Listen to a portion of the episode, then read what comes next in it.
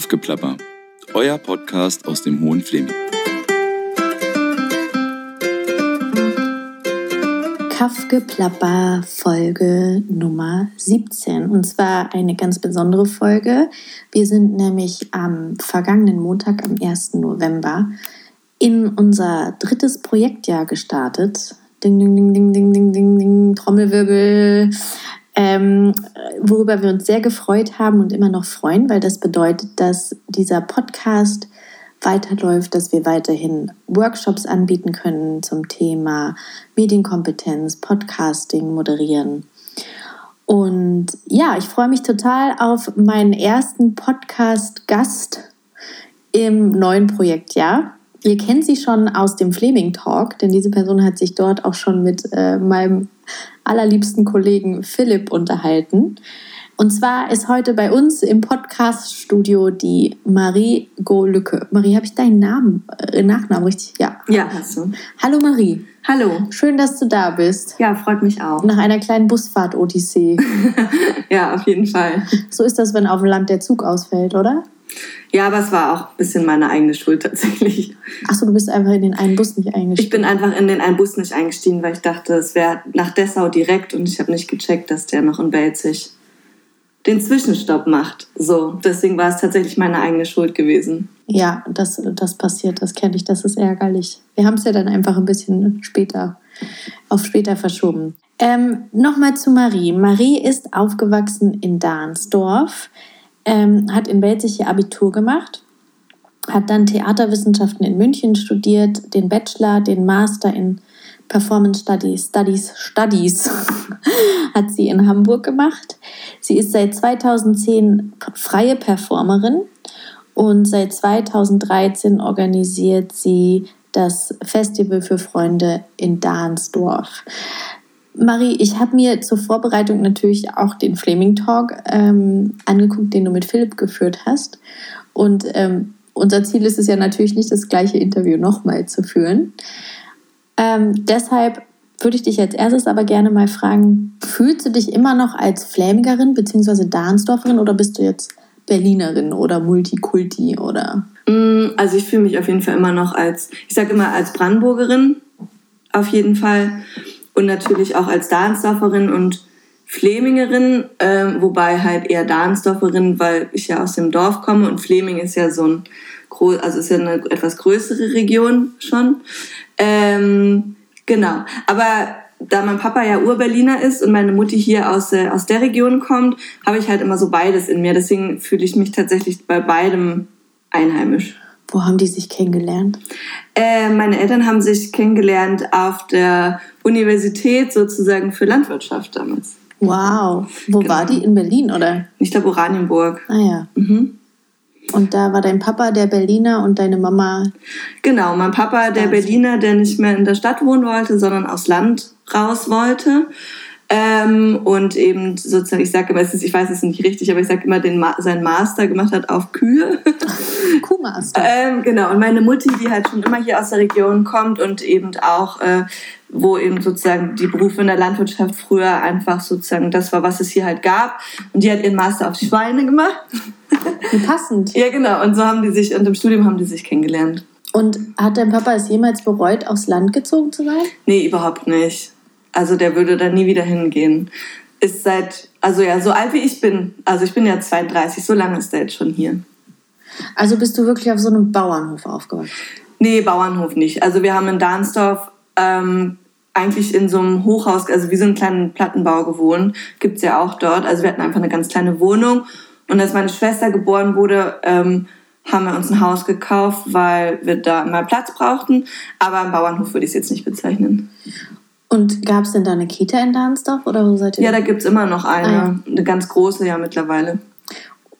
Also stelle ich mir das sehr idyllisch vor. Aufwachsen in Dahnsdorf, man hat seinen eigenen Garten, man kann vielleicht sogar schon zur Kita laufen, so ungefähr. Ja, ähm, genau. Einen Garten hatten wir auch, der war aber nicht am Haus dran, da musste man dann sozusagen nochmal weiter weglaufen. Aber es war auf jeden Fall rückblickend, auf jeden Fall. Ich sage immer, meine Kindheit auf dem Dorf war total schön und meine Jugend war super langweilig. Genau, ich bin ja auch mit 20 weggegangen, also auch aus solchen Gründen. Aber also von der Kindperspektive sozusagen habe ich eigentlich nur schöne Erinnerungen. Und zur Grundschule bist du dann aber wo gegangen? In Niemek. Ach, in Niemek. Und Ja. da bist du mit dem Bus hingefahren. Genau. Hast du den dann auch manchmal verpasst? Voll. Wie jetzt heute? Ja? Ja, und wir haben ja genau an der Bushaltestelle, also dieses Haus, wo wir gewohnt haben, also diese Wohnung, die war genau an der Bushaltestelle. Ich musste eigentlich nur aus dem Haus rausgehen. Ich habe den so oft verpasst. Oh wow. Und dann haben dich deine Eltern gebracht. Oder musstest du mit dem Fahrrad? Das wäre ja auch gegangen, oder? Nee, die haben mich dann gefahren. Ja. Also so oft war es jetzt auch nicht, aber so weiß nicht, einmal im Monat oder so. Genau. Aber du erzählst dann schon auch stolz, dass du aus Brandenburg kommst, weil ich komme ja aus NRW, ich sag jetzt nicht, also es ist eigentlich nie Thema sozusagen.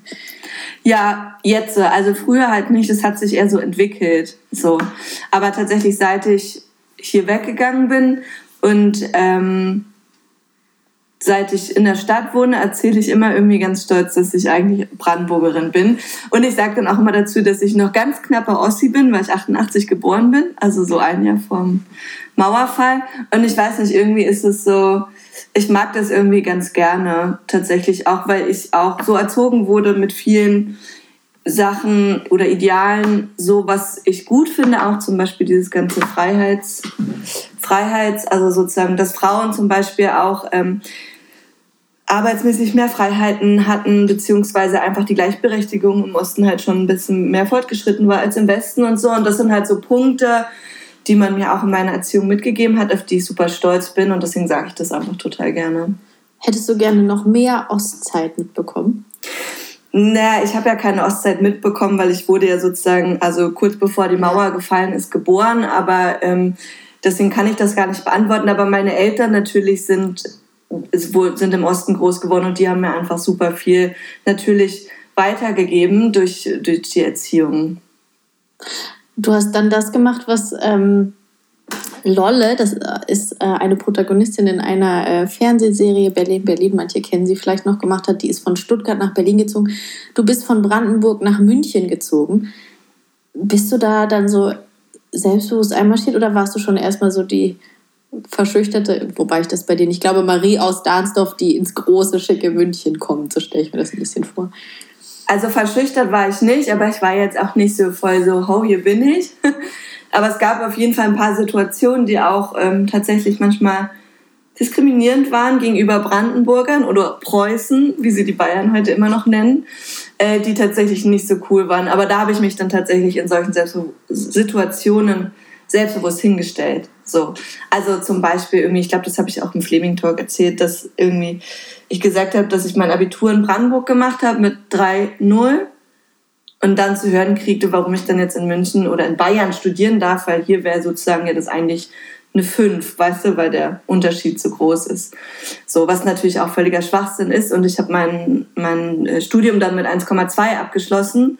Das hat überhaupt nichts damit zu tun, aber so diese Vorurteile sozusagen oder dass ich exotisch bin, weil ich irgendwie aus Brandenburg komme und so. Also so Mist halt. Ne? Und da habe ich mich dann schon hingestellt und sag mal, äh, sorry. irgendwie geht, war irgendwie ein bisschen komisch manchmal. Aber so generell war ich jetzt nicht so. Also ich war ja, ich kannte da ja niemanden. Ich habe mir das dann irgendwie so ein bisschen aufgebaut und ähm, auch an der Uni, auch wenn es in München war, ist das ja trotzdem eine Uni und da waren ja nicht nur Münchner.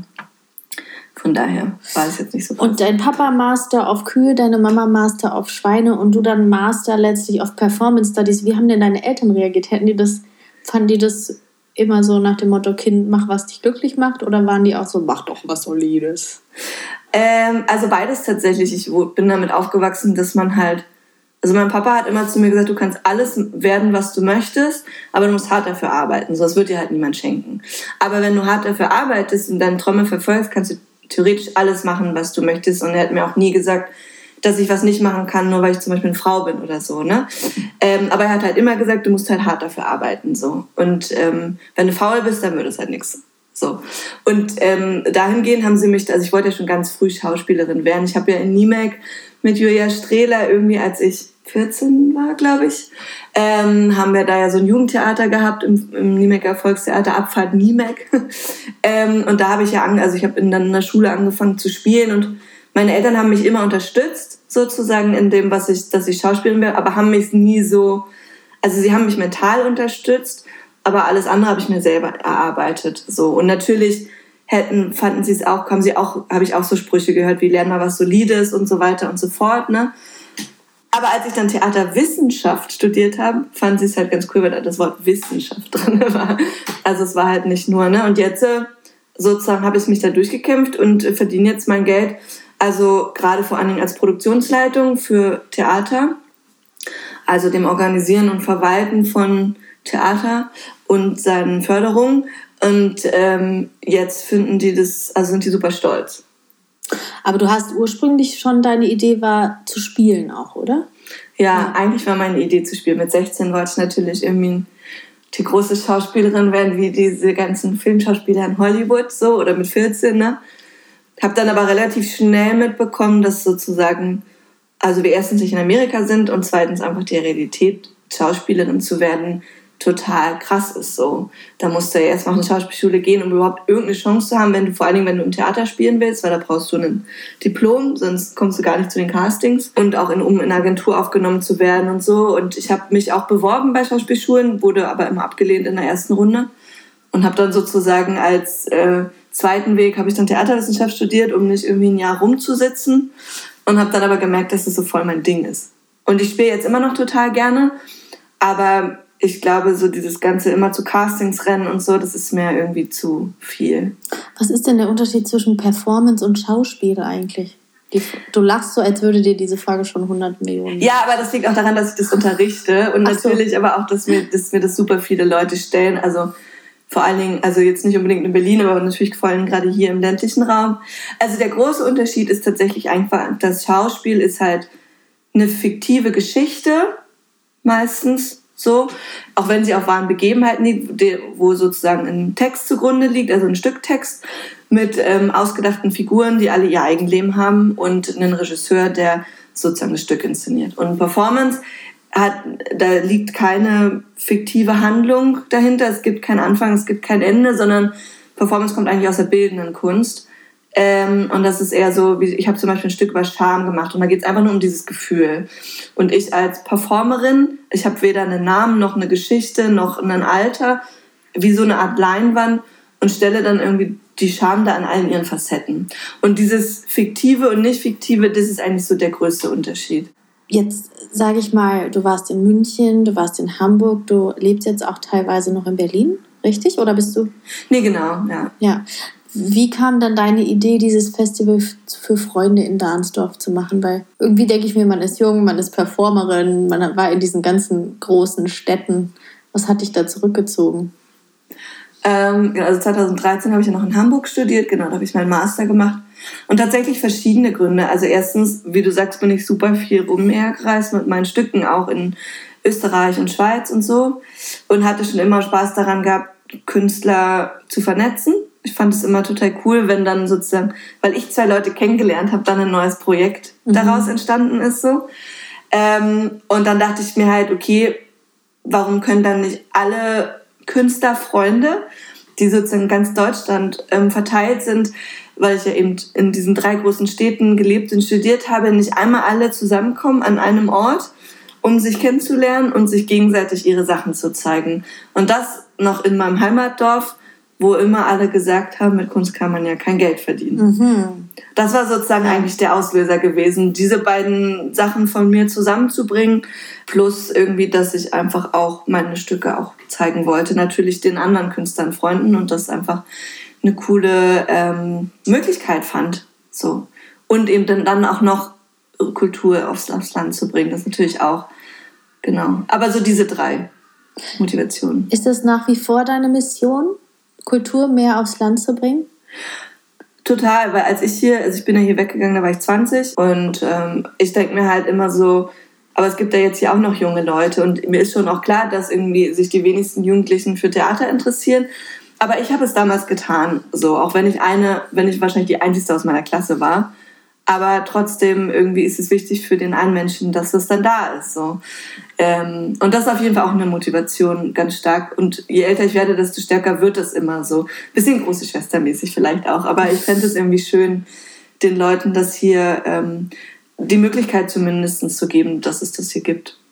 Ja, das ist sehr schön, denn ich merke halt auch die ähm, Nachfrage oder das Interesse ähm, hängt ja auch mit dem Angebot zusammen. Ich war jetzt in Berlin in einem Kindertheater und das war so wunderschön und mh, mm, sowas gibt es ja hier gar nicht. Also lass mal ein bisschen hier die Kulturszene analysieren.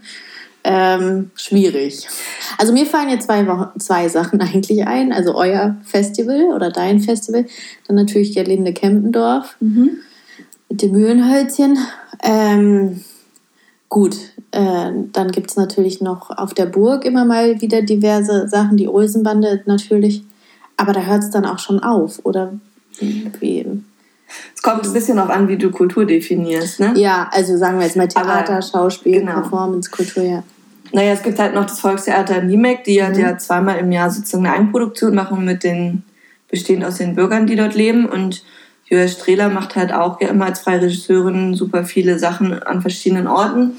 Und es gab ja einfach noch, ich weiß nicht, ob es immer noch gibt, das Jugendtheater Strumpfhose. Aber seit die ihren Ort verloren haben, bin ich mir nicht mehr sicher, ob die noch aktiv sind gerade. Ähm, und den Frank Grünert halt, der auf der Burg immer die Osenbahn. Ja, genau. Aber mehr ähm, kenne ich tatsächlich auch. Und eure nicht. neuen Theaterwagen. Ja, und den neuen Theaterwagen. Es gibt halt super viele Einzelkünstler, wie Sebastian David zum Beispiel, äh, die halt was machen, aber es gibt nicht, also was mir ein bisschen fehlt, es gibt nicht so viele Orte, die wirklich beständige Kulturorte sind, wie zum Beispiel ein Theaterhaus oder äh, so, ne? Was auch sozusagen immer wieder kommt und wo man sich sozusagen also es braucht ja auch immer eine gewisse Zeit, um etwas ins Leben zu rufen und Leute dafür zu finden und Besucher zu akquirieren und so weiter. Und Kultur soll ja auch nachhaltig sein und dafür braucht es aber Orte. Und wenn ein Künstler halt immer woanders hin muss, ähm, weil dann der Ort zugemacht wird oder die Wiese nicht mehr existiert mhm. oder so, ne? Ähm, so schnell kommen die Zuschauer gar nicht mit. So. Ja. Weil es hat ja auch mit Informieren und so weiter zu tun. Und ich glaube, hier fehlt es nicht an Kulturakteuren, weil, also ich muss sagen, in den letzten zehn Jahren, wo ich nicht hier gelebt habe, ist super viel passiert. Und es haben sich auch super viele neue Künstler in allen Sparten, ich glaube, bildende Kunst ganz weit vorne, hier angesiedelt. Aber es gibt noch nicht diese Kulturorte, wie du sie in Berlin hast zum Beispiel, wo du weißt, so, okay, wenn ich jetzt äh, irgendwie in die Kulturbrauerei gehe, ja, da ist irgendwie so ein Spektrum und das ist so ein Ort, so. Oder wenn ich irgendwie, äh, wie heißen die, jetzt fallen mir natürlich die ganzen Namen nicht ein, zum Holzmarkt gehe zum Beispiel, ne, dass du genau weißt, okay, und das ist jetzt ein Ort für Performance, also, ne, und diese Orte sozusagen, die langfristig zu etablieren, das ist, glaube ich, das, was hier noch fehlt, weil die Künstler an sich können das nicht machen. Das ist tatsächlich auch ein Grund, warum ich mich immer mehr dafür interessiere, Kulturpolitik zu machen und mhm. auch, also ich bin ja vom Künstler zum Veranstalter geworden und finde es aber total toll, muss ich sagen. Und wie geht man sowas an? Ich meine, jetzt, es gibt so Einzelinitiativen wie jetzt von Gerdine Kempendorf, das Möhnhölzchen oder wie der Theaterwagen. Aber es muss ja sozusagen auch ein politisches Bewusstsein und auch Akteure geben, die sich für solche Orte einsetzen. Äh, das würde ja bedeuten, dass du eigentlich auch in die Stadtverordnetenversammlung oder irgendwie auf der Ebene mehr tätig werden müsstest, falls es nicht immer erstmal so ein privates Ding ist, was dann Förderungen kriegt, aber da muss man sich ja auch immer gesondert drum kümmern. Auf jeden Fall. Und da bin ich gerade so ein bisschen dabei, mich da so reinzufuchsen, weil ich habe ja auch vor in Dansdorf ich habe ja diesen LPG-Kuhstall gekauft, da eben einen Ort draus zu machen, einen Kultur- und Kreativort, wo dann zum Beispiel eben, weil du das jetzt gesagt hast, irgendwie zum Beispiel einmal im Monat Kindertheater stattfindet, ja. ne? Oder Open-Air-Kino. Oder also der, das Ding ist ja riesig und die Möglichkeiten sind eigentlich groß so. Mm, aber um sozusagen ähm, das hinzukriegen, muss man eben auch in solchen politischen Gremien sitzen ähm, und das vorschlagen und um Unterstützung bitten, sei es jetzt mit einem Bauplan oder was anderes. Ne? Und da bin ich gerade tatsächlich dabei, ähm, zu gucken, wie da überhaupt die Mechanismen funktionieren. Ähm, und finde es aber super spannend tatsächlich. Aber ich glaube, dass sich die KünstlerInnen hier vor Ort mehr organisieren müssen. Und ich merke das halt immer wieder, dass irgendwie nicht nur hier vor Ort, sondern generell sich viele KünstlerInnen damit schwer tun, außerhalb ihres künstlerischen Schaffens sich zu organisieren und äh, sozusagen wie eine Art Gewerkschaft oder ein Verband oder irgendwas zu gründen, was dann halt sozusagen ihre Interessen vertritt und sich auch in der Ebene mehr einzusetzen für ihren Beruf. Und das ist halt super schade. Und wenn das nicht passiert, dann, dann kocht halt jeder nur sein eigenes Süppchen so. Ist ja jetzt auch sozusagen im Zuge der Pandemie auch nicht leichter geworden für KünstlerInnen. Also Na gut, es gibt andere Wege. Ihr habt euer Festival teilweise digital gemacht, richtig? Genau, ja. Wie leicht oder schwer ist dir gefallen, da so umzuswitchen? Also ich ja tatsächlich gar nicht, sondern ich habe mir Leute gesucht, die davon Ahnung haben. Ähm, aber ich hatte, also die Grundidee davon kam schon auch von mir, beziehungsweise von uns. Aber ich war nicht mehr ausführend, weil das war tatsächlich dieses Jahr auch sozusagen eine Premiere und ähm, das für mich auch selber so ein bisschen eine Herausforderung, dass das ein Part vom Festival war, den ich gar nicht mehr im Notfall hätte selber machen können, wenn jetzt irgendwas ausgefallen wäre. Ne? Bei allem anderen, außer vielleicht der Technik, kann, könnte ich immer noch einspringen. So, ich weiß ungefähr, wie die Bar funktioniert, Kasse, Künstlerbetreuung und so. Ne? Ähm, aber Streaming war natürlich jetzt nochmal was. Also ich habe da gar keine Erfahrung und habe mir aber Leute gesucht, die das total toll können. Und habe sozusagen gesagt, pass auf, das ist meine Idee bringt eure eigene mit rein so und dann haben die das total toll umgesetzt. Ach, cool. Ja, ich freue mich, dass es stattgefunden hat. Das war echt auch nochmal so ein Highlight nach der langen kulturlosen Zeit. Das äh, ist sehr schön, dass es überhaupt so ein Angebot gibt. Ja, wir hatten es tatsächlich relativ, also wir haben ja auch 2020 schon stattgefunden. Also wir haben ja gar, wir haben ja gar nicht Pause gemacht so. Äh, und wir hatten es dann tatsächlich in dem Fall, also hatten wir eben Glück, dass wir so ein riesen Gelände haben und von den Zuschauerzahlen her doch sehr wenig sind, was also ich persönlich finde, wir sind, es ist voll okay, 450 bis 500 BesucherInnen plus Team, so. Ähm, aber für das Gelände sozusagen äh, war es halt sozusagen so wenig, dass man, also man hätte auch sechs Meter Abstand haben können, so. Mhm. Ähm, und wir hatten jetzt äh, durch Neustadt Kultur die Möglichkeit, unsere Open-Air-Bühne technisch aufzurüsten und da irgendwie ein richtig geiles Programm zu fahren. Ähm, und das war für uns natürlich total cool gewesen. Also. Bist du denn, du bist aber sozusagen mit einem halben Bein noch in Berlin und einem halben Bein hier oder beziehungsweise genau, wie ist das gerade? Überlegst du ganz zurückzuziehen oder ist das erstmal vom Tisch? Also das überlege ich schon eine ganze Weile und gerade ist es so, dass den Sommer über bin ich halt eigentlich immer hier und im Winter über immer in der Stadt. So.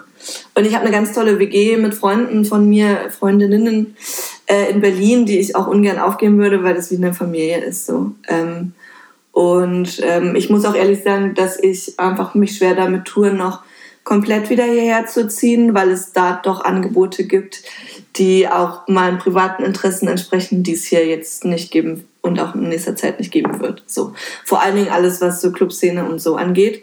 Also auch wenn ich da gerade nicht hingehe, aber trotzdem ist es halt schön, irgendwie theoretisch könnte ich es und ich muss halt nicht eine Stunde fahren, um wieder nach Hause zu kommen. Und das sind so Sachen, ähm, und ich habe eben auch noch viele Freunde dort äh, und eben meine WG, ähm, dass ich das so nicht aufgebe. Aber ich persönlich finde es gerade super schön, beides zu haben. Mhm. Und ich glaube, das möchte ich auch gerne behalten, weil dieses hybride Format, das Modewort, glaube ich, 2021, ähm, kann man eben auch so machen. Und ich finde es total fruchtbar. Auch ich brauche auch generell für mich, um kreativ zu sein, immer einen Ortswechsel. Und ich muss, also, und das reicht aber, wenn ich einfach in den, in den RE7 steige und einfach zwischen diesen beiden Orten pendel und das macht so viel mit meinem Kopf. Ähm, deswegen glaube ich, kann ich nicht eins aufgeben. Das ist interessant, weil bei mir ist das ähnlich. Ich bin jetzt auch eine Weile gependelt, weil mein Partner in, auf einer anderen Ecke von Berlin wohnt, äh, also bei Erkner. Und es gab diese Momente, wo mich das genervt hat. Und dann habe ich aber gemerkt, ah, irgendwie entspricht es mir auch, dieses Fahren und Unterwegssein. Weil ich merke, egal ob jetzt Auto oder Bahn, es ist halt ein geschlossener, sage ich mal, leerer Raum, weg vom Alltag. Und dann gibt es diesen kreativen Geist, der dann gut denken kann so, oder auch so Ideen kriegt. Das ist wahrscheinlich ähnlich wie bei dir, ne? Ja, genau. Also ich weiß nicht, wenn ich irgendwie in der Bahn sitze und aus dem Fenster gucke, dann habe ich manchmal, also nicht immer, ne, aber manchmal habe ich dann einfach krasse Ideen, weil also Kreativität, also ich habe mal so einen schönen Satz gelesen und der stimmt auch. Kreativität fängt da an, wenn die Langeweile aufhört. Mhm. Also du musst halt erstmal und du musst erstmal sozusagen von deinem ganzen busy Tag runterkommen sozusagen, Handy weg, alles weg und dann musst du in so ein, also in so eine Langeweile kommen. Und erst wenn du das überschritten hast, dann kann eigentlich erst die Kreativität anfangen in deinem Kopf, weil dein Kopf dann komplett leer ist. So. Und ähm, wenn ich super viel zu tun habe, bin ich auch nicht kreativ. Aber wenn ich so einen Leerlauf habe, dann sprudelt mein Kopf über. Und vor allen Dingen, wenn ich dann fahre. Mhm. Also nicht selber fahre. Bei selber fahren funktioniert das tatsächlich nicht so gut, als wenn ich Auto fahre, aber wenn ich irgendwo drin sitze. Und deswegen mag ich irgendwie dieses Hin- und Herfahren irgendwie ganz gerne und versuche dann aber natürlich auch immer die ganze Zeit Bahn zu fahren. Aber da kann man ja dann auch einen Laptop rausholen und ja, schnell was schreiben. Was ich auch gemerkt habe, was schon auch fehlt, gerade wenn jüngere Leute kommen und damit zähle ich, also wobei das auch Leute für Familie betrifft, ein Ort, wo man sich halt mal abends treffen kann. Also es hat sich dann natürlich mit dem Coconut schon verändert, da gibt es eine Kneipe, aber es gibt ja jetzt nicht diesen Ort, wo man sagen kann, wir treffen uns jetzt mal in Belzig und hängen ab und so ein bisschen auch gesehen und gesehen werden, was ja auch Teil der menschlichen Psyche ist, ne, sage ich. Gerade wenn man jetzt irgendwie eine jüngere Frau ist, irgendwie vielleicht auch alleine, man, man will halt auch diese Möglichkeit haben, nicht zu Hause zu sitzen, nur. Ähm, wie siehst du das? Also ich, ich nehme das schon wahr, dass das fehlt auch. Also ich sag mal, platt eine Kneipe oder eine Bar oder... Äh, Voll, also das finde ich halt, also das ist tatsächlich auch eines der Gründe, warum ich eben noch nicht komplett hierher ziehen will. So, ich bin jetzt nicht so der Barmensch so, aber eben ich gehe halt super gern tanzen zum Beispiel und ähm, äh, und äh, das fehlt hier halt. Und natürlich gibt es auch so ein paar Läden, aber ich finde halt auch, ich bin jetzt auch so ein bisschen durch Berlin und diese Ästhetik dort von vielen Plätzen natürlich sozialisiert oder weiß ich, wie man das sagt, aber ich mag halt diese Ästhetik von Orten in Berlin wie Holzmarkt und diesen Bars so da einfach total gerne. Und das spielt, ist für mich zum Beispiel auch super wichtig, dass es nicht irgendwie so eine, so eine düstere Kneipe mit Hirschgeweihen ist, so, sondern irgendwie für mich in einen Ort, den ich auch ästhetisch schön finde und wo ich mich auch gerne aufhalte. Und ähm, so, solche Orte gibt es ja halt noch nicht so viel tatsächlich. Ja, und das wäre irgendwie ganz cool, glaube ich, irgendwie das zu etablieren. Aber es ist halt auch schwer. Vielleicht leben dafür auch noch zu wenig Leute hier, um das wirklich wirtschaftlich gewinnbringend so was aufzuziehen. Weiß ich nicht. Also, weil es gibt ja immer wieder hier, dass auch viele Kneipen und so schließen, weil eben nicht genug Leute da sind, die dann ihre Miete nicht mehr zahlen können. Mhm. Und entweder man muss halt sozusagen was an dem, an dem Konzept ändern, so. Oder es wohnen halt noch zu wenig dafür hier, um sowas aufzuziehen. Keine Ahnung. Wie ist das denn? Sind viele deiner, sag ich mal, Kollegen, Kolleginnen, Freunde von damals, also Dahnsdorf und Zeit Belzig Gymnasium, hier geblieben oder weggegangen? Äh, ich würde sagen, also weggegangen zum Studium und so, so Hälfte, Hälfte.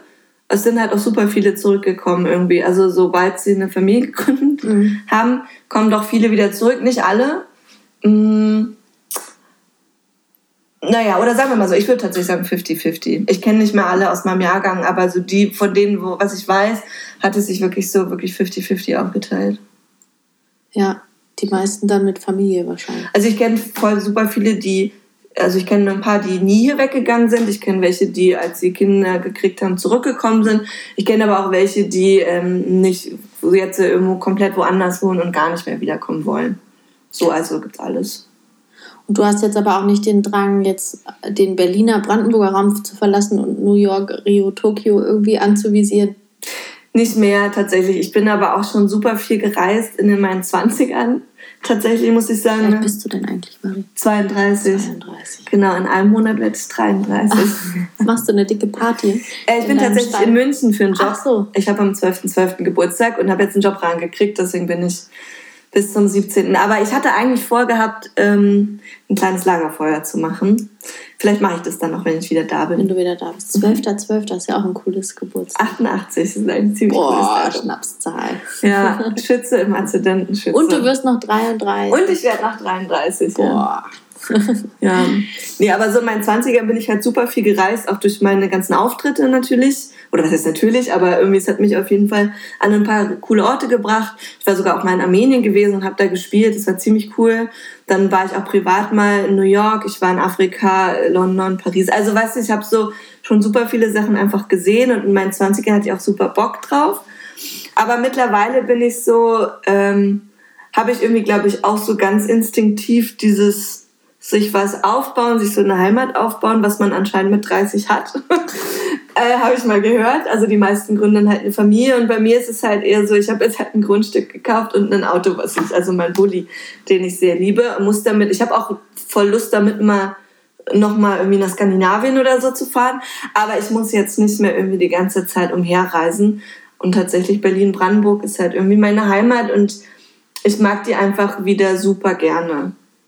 Und findest du es bereichernd, wenn Leute hierher ziehen? Also, du hast es ja auch im Coconut mitgekriegt, immer wieder sind Leute dann interessiert, äh, auch ihren Lebensmittelpunkt von Berlin oder anderen Städten hierher zu verlagern. Ist das, siehst du das als Bereicherung oder als, sag ich mal, Jobgefahr oder ich weiß es jetzt nicht? Also, nee, das auf gar keinen Fall. Ich sehe es tatsächlich als Bereicherung. Ich glaube nur, dass sozusagen, also was ich halt oft sehe und was ich sehr kritisch sehe, ist tatsächlich, dass wenn Leute hierher kommen, also vornehmlich aus der Stadt, ähm, dass sie dann aufpassen müssen, dass sie tatsächlich, also erstens, dass nicht so eine Bubble entsteht, nur unter denen, glaube ich, das ist super wichtig. Und demzufolge auch, dass sie sich mit den Menschen, die hier schon immer wohnen, einfach beschäftigen. Mhm. Sich mit denen unterhalten, irgendwie, auch wenn die vielleicht komplett andere Themen haben, die sie interessieren, was wahrscheinlich der Fall sein wird. Mhm. Und äh, so, aber eben das irgendwie zu berücksichtigen und da auch respektvoll gegenüber diesen Menschen zu sein ähm, und die nicht irgendwie als so Dorfleute abzutun, um das jetzt mal ganz böse zu sagen. Und wir sind ja die Innovativen, die aus der mhm. Stadt kommen und irgendwie jetzt hier richtig cool was aufziehen. So. Das erlebe ich halt immer wieder und das ist super schade. Erstens für die Leute, die hier schon ihr ganzes Leben lang wohnen, ist es sehr respektlos. Und zweitens glaube ich, dass die sich damit ihre eigene Zukunft hier versauen und auch verbauen. Und da ich ja hier aufgewachsen bin, ich kenne halt diesen Blick von beiden Seiten. Ja. Und mir ist es halt einfach schon so oft aufgefallen und da muss man, glaube ich, aufpassen. Aber wenn man da irgendwie ein bisschen Empathie hat und ein Interesse gegenüber den Leuten, die ursprünglich von hier sind, ähm, dann glaube ich, kann es total bereichernd sein. Und es ist aber ja auch wichtig, dass es sozusagen zweigleisig ist, ne? weil ich habe auch schon erlebt, dass man dann als zugezogener Vorurteilen gegenübersteht und eben in diesen innovativen, ey, ihr denkt, ihr wisst es besser, Ding äh, gepackt wird, obwohl man es gar nicht so meint. Auf jeden Fall. Also es ist auf jeden Fall beidseitig. Ne? Also wie gesagt, im Zuge von diesem Grundstück, was ich da gekauft habe, bin ich halt eben auch, und wir sind halt nicht nur ein Eigentümer, sondern eben auch Leute aus Berlin, die da eine Firma haben und so, die gar nicht von hier kommen, so, ne? Und dann musst du zur Gemeinderatssitzung gehen und da prallen halt einfach so zwei Welten aufeinander. Und von beiden Seiten gibt es halt so Klischeevorstellungen. Ähm, aber ich finde trotzdem, dass die Leute, die hierher ziehen, erstmal am Zugzwang sind. Mhm, ja, auf jeden so. Fall. Ja. Und natürlich müssen auch die Leute, die hier wohnen, auch ihre Vorurteile abbauen, ganz klar. Und wenn nicht, dann werden sie irgendwann alleine hier sein. So. Ähm, aber trotzdem glaube ich, dass, also wie wenn du in andere Länder gehst, so, dann ja. musst du ja auch irgendwie äh, erstmal ein bisschen offen, gegen, offen gegenüber der Kultur sein und dann kann man halt so Schritt für Schritt gucken, was man gemeinsam machen kann. Das Spannende an dieser Region ist ja, dass es äh, mehrere Blasen gibt. Und ich finde es immer spannend, für mich jetzt persönlich, also in keiner festzustecken und die Offenheit zu behalten. Also natürlich gibt es Menschen wie du oder einfach Leute, die in Belzig aufgewachsen sind. Und da gibt es ja natürlich schon einen Unterschied. Also es muss ja gar nicht Stadt-Land sein. Ich habe vorher in Berlin gewohnt, aber ich komme ja erstmal aus einem Dorf in Nordrhein-Westfalen. Und das finde ich schon spannend, weil ich möchte jetzt das nicht auf Ost-West festmachen, aber es gibt einfach ein großes Teil Geschichte und auch Sozialisierung, was ich ja gar nicht mitgekriegt habe, wo es halt bei mir anders war. So. Und ähm, dann gibt es halt ne, diese, das übers Coconut, so ein bisschen diese innovative Hipster, Selbstständigsten, dann gibt es halt die ganze Szene um die Gemeinschaften. Und das finde ich super spannend, da eigentlich zu gucken, wie kann man die ähm, ja, die zusammenbringen. Und das ist ja sozusagen bei eurem Festival auch eigentlich ganz schön, dass es so viele verschiedene Leute anzieht, einfach, die mhm. zusammenkommen. Und da ist vielleicht Kunst und Kultur noch ja, der einfachste Weg, weil das. Nee, ich glaube tatsächlich, dass es anders anders liegt, weil du kannst auch Kunst und Kultur machen und super viele Menschen ausgrenzen. Mhm. So. Ähm, ich glaube tatsächlich, dass das was anderes ist, irgendwie, ähm, was unterschiedlichste Menschen dazu bringt, zu unserem Festival zu kommen, weil ich glaube, wir alle im Team und sozusagen so ein Team, deren Werte sozusagen spiegeln sich halt auf eine Veranstaltung wieder. Und alle in unserem Team, ausnahmslos alle, sind super offene mhm. Menschen, die ähm, sehr ähm, gleichberechtigt denken und erstmal sozusagen, wir wollen einfach erstmal einen offenen Raum schaffen, ohne zu urteilen. Und dieses ohne zu urteilen ist super schwer, weil wir machen das halt automatisch, vielleicht sogar schon. Aber dieses Urteil einfach wieder wegzunehmen und erstmal jeden zu begrüßen, so, und ähm, zu gucken, was da eigentlich sozusagen ist. Und das halt mit Hilfe von verschiedensten Künstlern und künstlerischen Genres, die wir halt dort haben und auch ähm, den Mix zwischen Stadt- und LandkünstlerInnen. Ich glaube, das ist auch ganz wichtig und also diesen Raum zu schaffen, wo alles möglich ist. So und jeder willkommen ist erstmal per se. Ähm, ich glaube, diese, diese Einstellung ist, glaube ich, super wichtig und die trägt sich irgendwie, ich weiß nicht, keine Ahnung, wie das geht, aber irgendwie schaffen wir es immer, dass die sich sozusagen rausträgt äh, zum ganzen Festival und jeder die irgendwie mitkriegt, obwohl wir die jetzt ja nicht auf einem Banner oder so geschrieben haben. Aber irgendwelche, um das jetzt blöd zu sagen, energetischen Kreise oder was, keine Ahnung, oder so die Stimmung, Karma kann man ja nennen, wie man möchte, führt auf jeden Fall dazu, dass die Leute sich ähm, willkommen fühlen. Und ich glaube tatsächlich, dass es vielleicht, also ich bin auch so ein Mensch irgendwie, mir erzählen Leute manchmal einfach Sachen, die sie anderen Leuten nie erzählt hätten. Einfach weil ich super offen bin und erstmal alles aufnehme, ohne, also ich will nicht sagen, dass ich nie urteile, aber ähm, ich versuche auf jeden Fall, das zu vermeiden.